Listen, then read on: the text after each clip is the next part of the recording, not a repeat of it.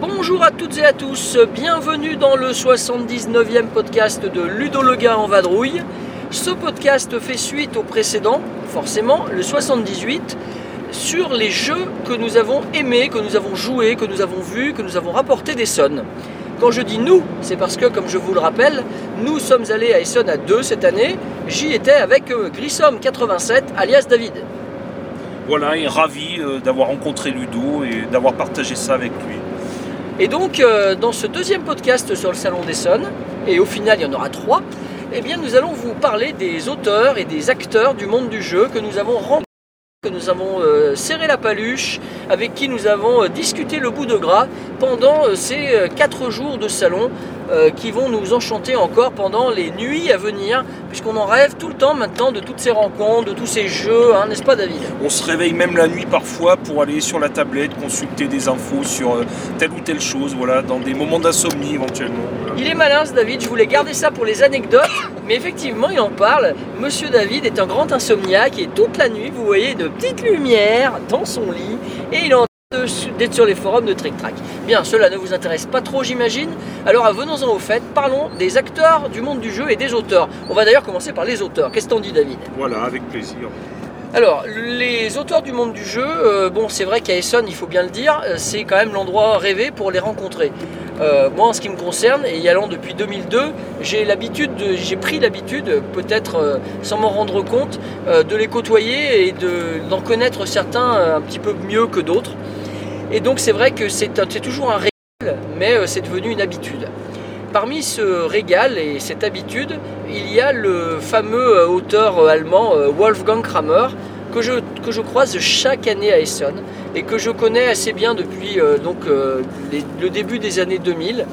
Euh, à l'époque, il était vraiment au sommet de son art. Alors, il a sorti donc pas mal d'autres jeux depuis, mais c'est vrai que c'est un auteur quand même extrêmement vieillissant.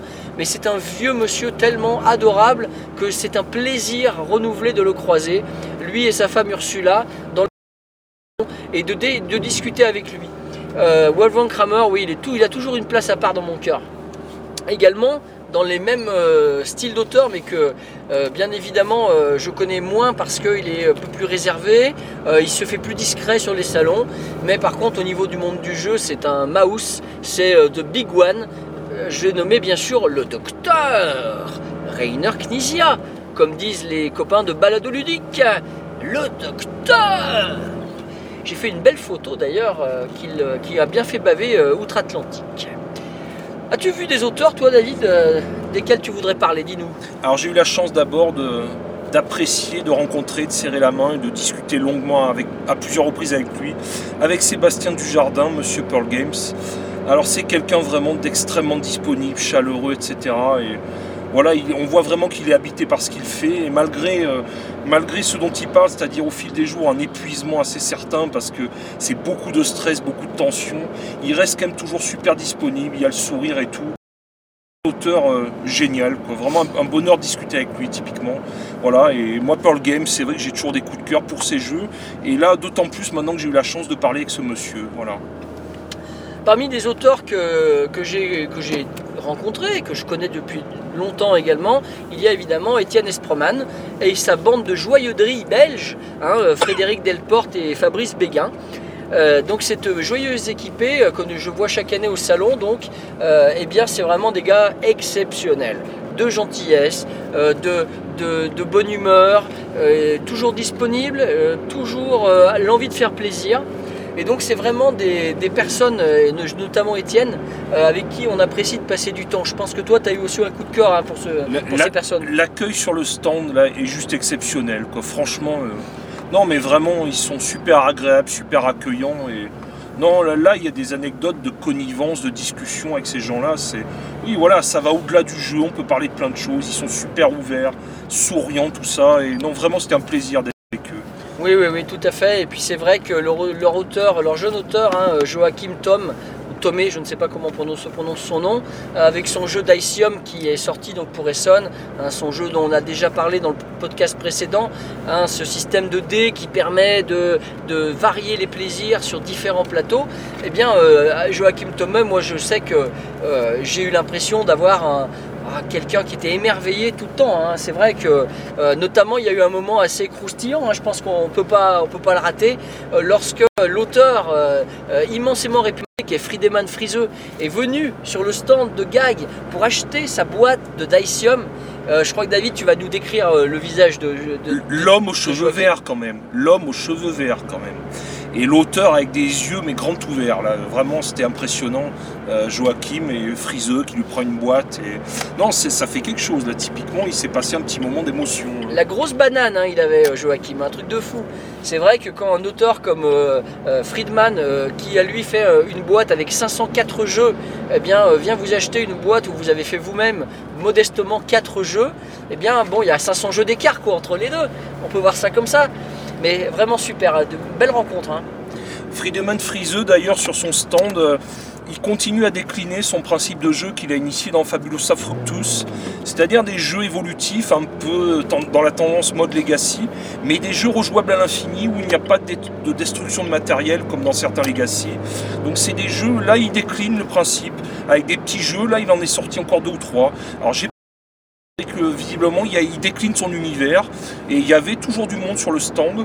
À cela rajouter un Futuropia là, qui m'a pas mal intrigué, où là on est plus dans de la gestion, mais euh, en tout cas quand on le voit lui typiquement dans une allée on peut pas le louper. Hein. Euh, c'est l'homme aux cheveux verts quoi, c'est voilà c'est ça quelqu'un d'extrêmement sympathique, hein, hyper, euh, hyper marrant, euh, il se prend pas au sérieux et il est là depuis euh, avant 2002 hein, et c'est vraiment quelqu'un incontournable et qui a les cheveux verts depuis cette époque-là. Je le connaissais, je l'avais vu aux rencontres ludopathiques de Bruno Faiduti en juste énorme de voir ce personnage en chair et en os et qui aujourd'hui n'a pas changé du tout.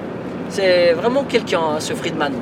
Tiens, en parlant de Bruno Faiduti, Bruno Faiduti, on l'a croisé au Salon des Sons, c'est probablement la personne qu'on a le plus croisé. On l'a croisé euh, tous les jours, sans exception, euh, tranquillement, il se promenait dans le Salon des Sons. Euh, je ne l'ai pas vu à une table pour faire des dédicaces cette année, mais alors qu'est-ce que je l'ai vu hein? Et notamment, on a eu la chance de, de, le voir à un moment assez improbable, lorsqu'il y avait un chien dans un, dans un chien conduisait le Fenwick. Euh, non, non, c'est pas de la blague, j'ai fait la photo. Euh, dans un de mes reportages, vous serez peut-être amené à la voir et vous verrez que Bruno a fait la même. Mais quelqu'un de très sympathique. Il faudra que je rediscute avec lui de certaines choses d'ailleurs au niveau prototype. Point de suspension. J'ai eu la chance pour ma part de discuter très longuement avec William Attia, l'auteur quand même du mythique Kellus. Quand même là. Voilà, Kellus, ça fait quelque chose et ça parle aux gamers, on va dire. Et donc là, j'ai eu la chance pendant presque une demi-heure de discuter avec lui, et en particulier ben, du, du euh, alors qui sera encore avec un nom à définir, mais qui va sortir l'an prochain chez les Space Cowboys. Et là, sincèrement, bah, ça titille et ça donne carrément envie parce que ben, ça va être un, peu du Kellus. Alors, vous pourrez toujours jouer à votre vieux Kellus, évidemment. Celui-là, il est incontournable. Mais là, on va avoir un Kellus qui va s'adapter au standard habituel de durée.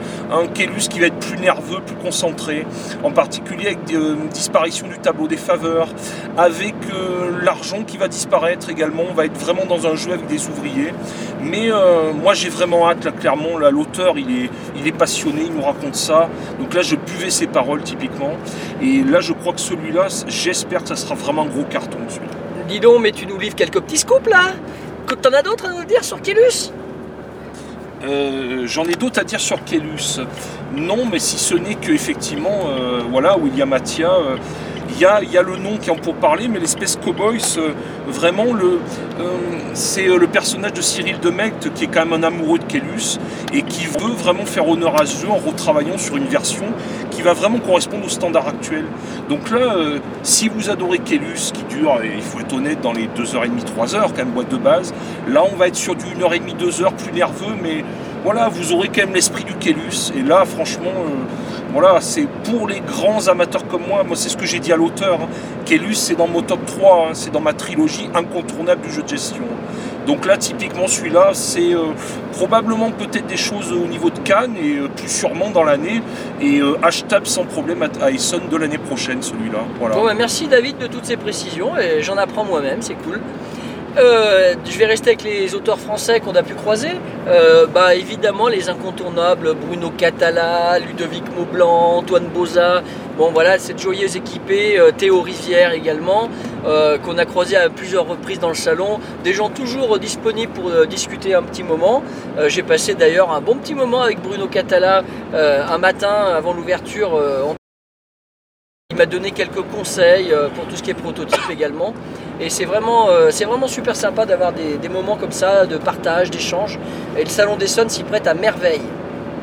J'ai eu la chance de signer la main de Monsieur McGertz quand même. Alors là, à ce niveau-là aussi, ça situe quand même ben, l'incontournable, l'inventeur du système de la roue dans pas mal de jeux, euh, Navigador, Antiqué, enfin voilà, des grands classiques et d'autres. Impérial, c'est impérial, impérial, quand même. Et donc là, euh, ça me permet de parler de Concordia Venus, là, qui était ça, la sortie attendu sur cette Essonne-là.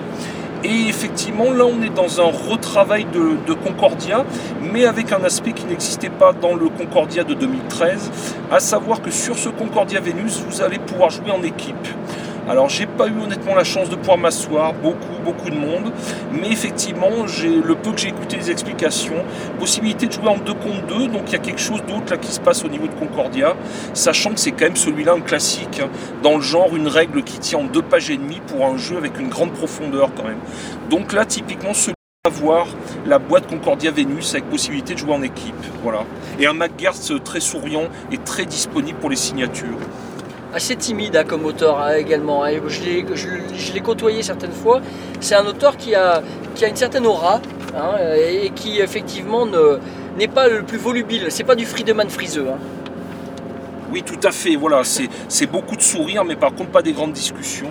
Voilà, et j'en profite pour parler euh, un stand qui était très proche de lui, l'auteur de. Alors, je, je, vais être incapable de dire le nom de Clans of Caledonia.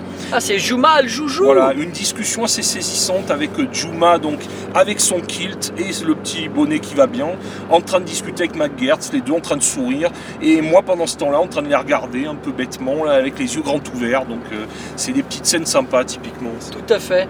Il y a un auteur qui était là aussi qu'on voit chaque année, alors lui il a encore moins euh, d'Isère, hein, n'est-ce pas, c'est Richard Brise. Richard Brise qui, avait, qui sortait son Key Flow cette année évidemment je rapporte parce que je suis un aficionados des jeux de Richard Brice.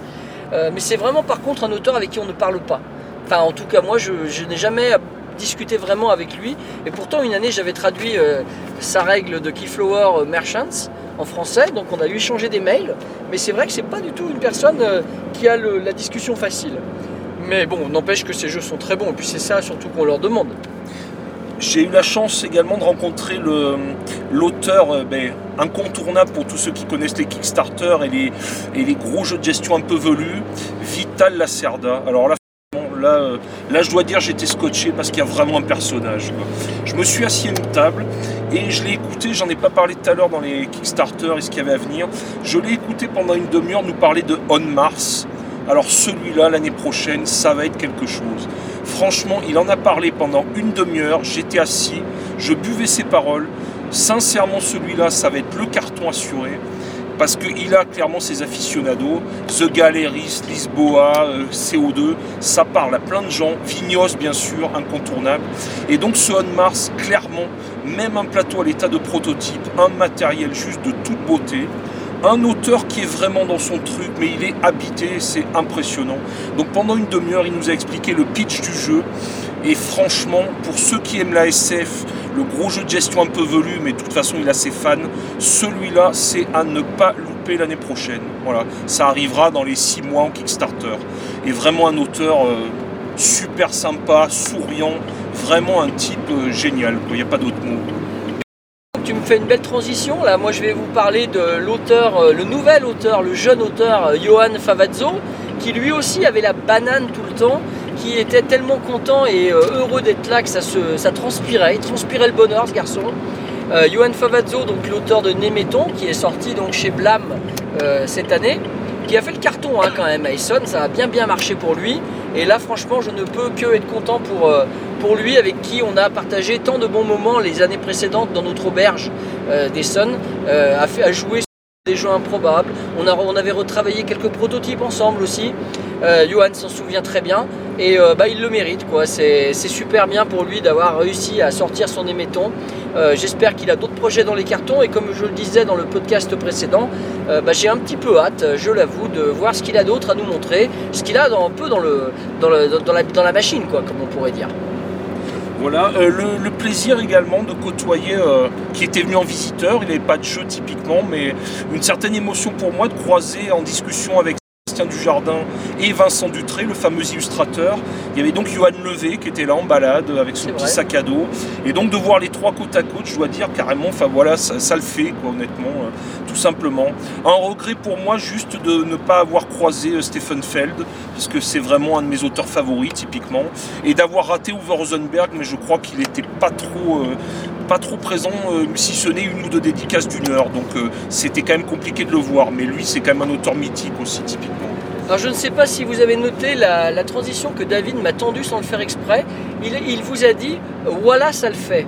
Et voilà, voilà, voilà. Moi Martine Wallace, je l'ai vu je l'ai vu et ça faisait, euh, bien, euh, ça faisait bien plaisir parce que c'est, euh, comme vous le savez certainement, l'un des auteurs que je connais le mieux dans le monde du jeu. depuis 2002, on a, on a eu énormément de choses qu'on a faites ensemble. J'ai traduit plein de ces règles de jeu à l'époque, donc de Brass, Périclès et autres, quand il était avec Warfrog. Il était venu partager certains moments ludiques en France avec nous. Et on, s'est croisés et c'était super super bien, super super agréable. Et réellement, eh ben, on, a, euh, passé un excellent moment. Il était en train de, poser devant Lincoln euh, et, je l'ai félicité pour son Australia.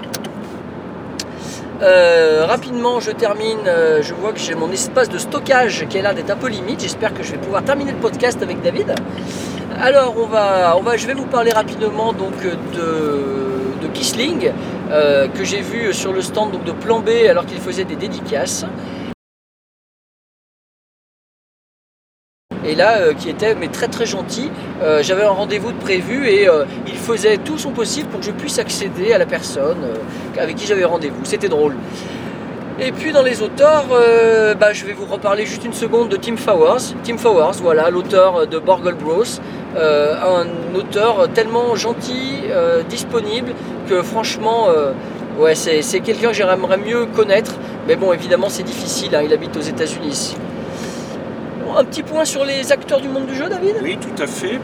Alors, ben. Euh, Donc, c'est-à-dire pas les auteurs, hein, bien sûr, pas les on va dire les, les, personnes qu'on voit aussi qui ont des sites de jeux, ce genre de personnes.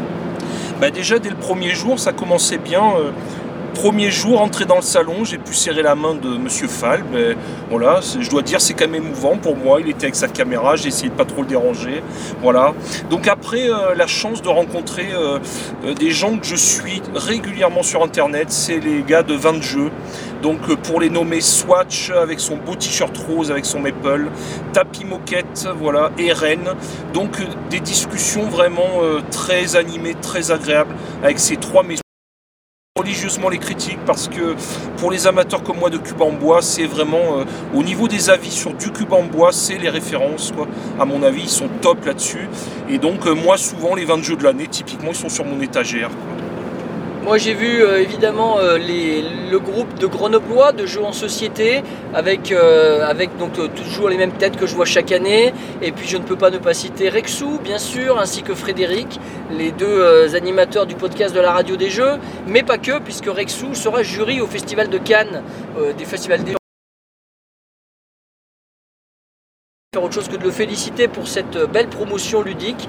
Euh, en tout cas, avec lui, on a la certitude euh, d'avoir un, beau jeu de l'année hein, en 2019 plaisir également de discuter avec des, gens que j'apprécie beaucoup qui font des vidéos règles.